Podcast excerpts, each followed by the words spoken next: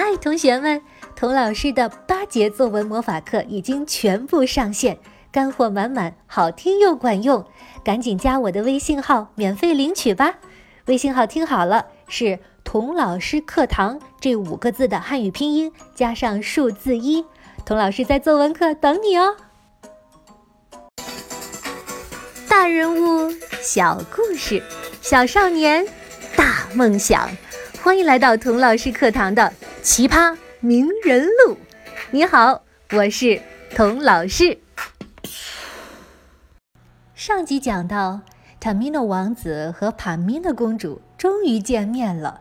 大祭司决定，只要王子能够成功的通过三道考验，就把大日轮传给他。这样，王子和公主一结婚，日夜循环就可以恢复了。可是，查米诺王子所要经受的考验，不是凡人能够承受的。公主哭着劝王子不要去。这时候，夜后的三个侍女也从地底钻出来，在王子耳边碎碎念。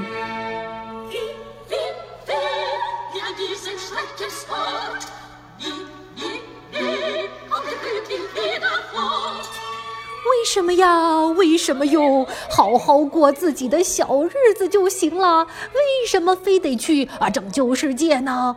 王子啊，王子，你千万不要上了大祭司的当，白白去送死。但 Tamino 把自己的安危置之度外，不为所动。就这样，他通过了考验决心的第一关。看到塔米诺王子不受他的控制了，夜后亲自出马，来到女儿塔米诺身边，要公主杀了大祭司。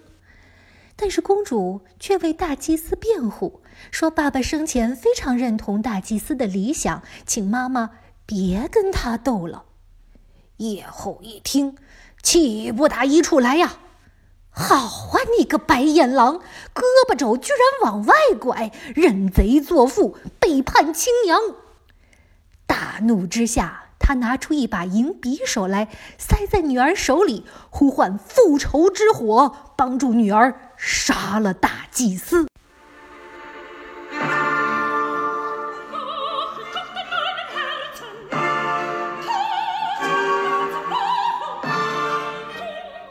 看啊！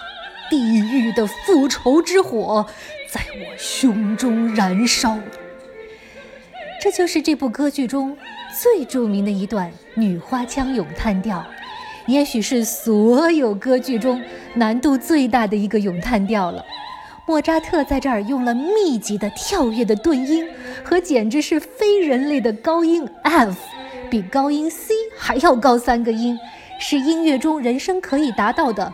最上限。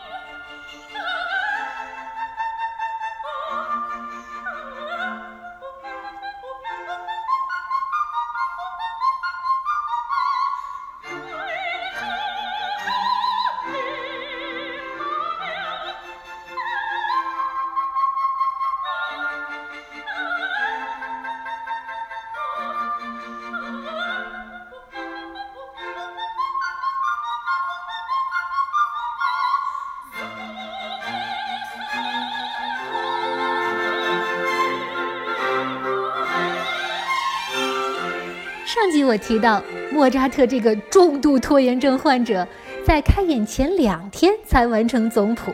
我真的非常想知道，演夜后的女歌手拿到这么变态的谱子时，脸上是一个什么表情啊？怎么样，小朋友们，你觉得如果生起气来，是夜后厉害，还是你妈妈厉害呀？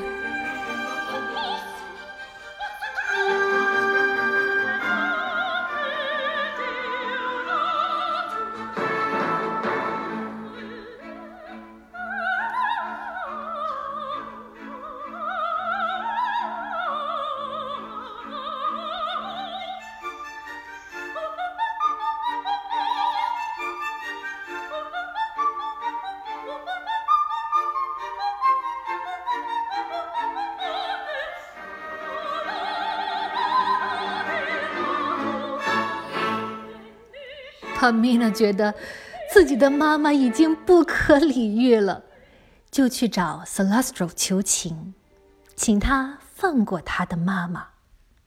大祭司说：“亲爱的帕米娜，谢谢你信任我。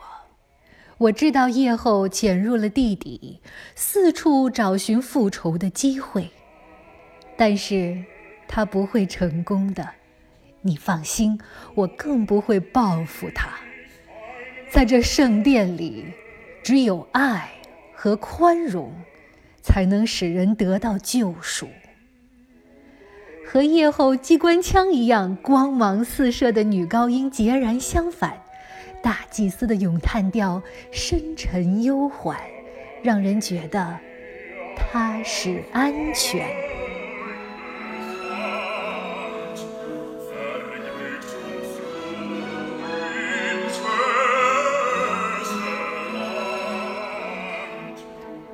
王子 Tamino 闯过了考验决心的第一关之后。得到了他的第二个考验——沉默。大祭司认为，由静生默，由默生慧，能够拒绝诱惑，守住沉默，是人成熟有智慧的标志。Tamino 不能说话，就吹起了魔笛。公主循笛声而来，对王子嘘寒问暖。可是，不论帕米娜说什么，王子都一言不发。帕米娜觉得王子变心，不理她了，伤心的走了。王子一直忍着，没有说一句话。他通过了第二道考验。可是这边厢，伤心欲绝的帕米娜公主。以为永远见不到 Tamino 了，想要用夜后给他刺杀大祭司的银匕首自杀。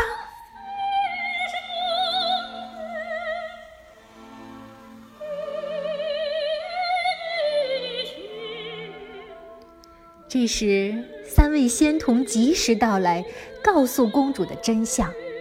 帕米娜如释重负，连忙赶到王子身边。愿和他生死与共，一起面对第三道，也是最危险的一道考验——火与水的考验。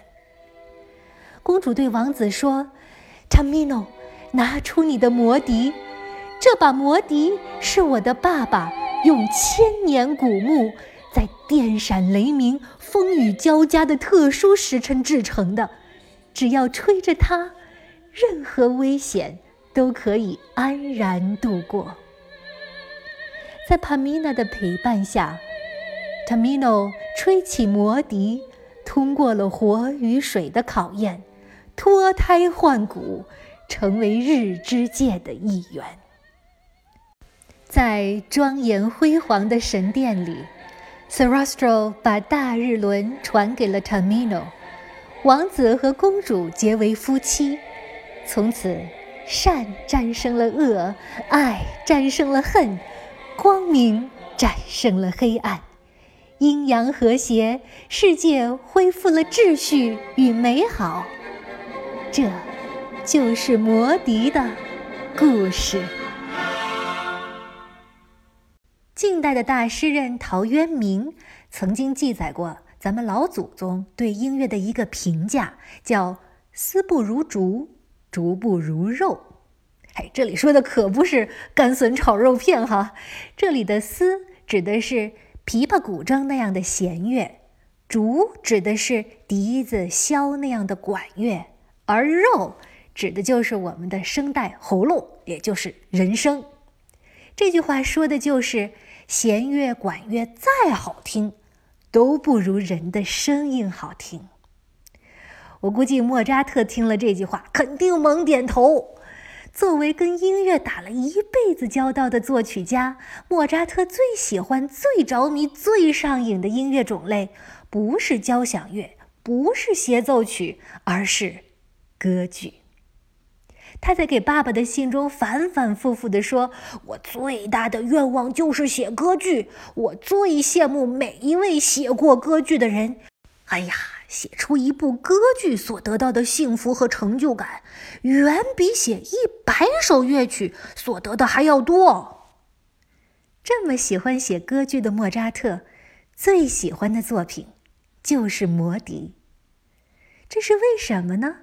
是不是因为《魔笛》里面藏有共济会的密码呀？有的小朋友肯定不耐烦了，童老师，你从第六集就说啊，魔笛里藏有共济会的密码，这都第九集了，你还没给我们解密，你这关子到底要卖到什么时候呀？好，好，好，下一集我一定说。在这儿啊，我还要再卖一个关子，你能猜一猜，童老师我最喜欢魔笛里的哪首歌吗？你要是猜中了的话。我呀，就给你唱一首屎尿屁之歌，好不好？好，我们下一集再见吧。